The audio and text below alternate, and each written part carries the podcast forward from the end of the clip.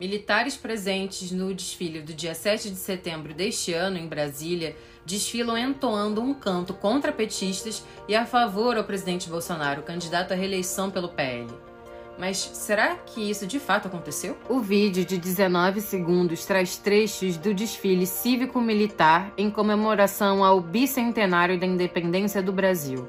Filmado de uma arquibancada, o conteúdo é acompanhado por áudio de grito de guerra. Ei, petista, pessoa quer escapar!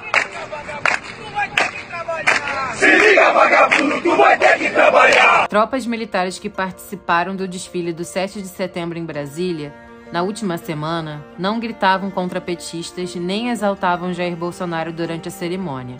Um vídeo que viralizou no TikTok nos últimos dias trocou o áudio ambiente do desfile por uma espécie de paródia de uma canção de treinamento físico militar, TFM, feita por um grupo que participava de um treinamento nas dependências da Polícia Militar do Pará em 2018. O desfile dos 200 anos da independência foi transmitido ao vivo pela TV Brasil.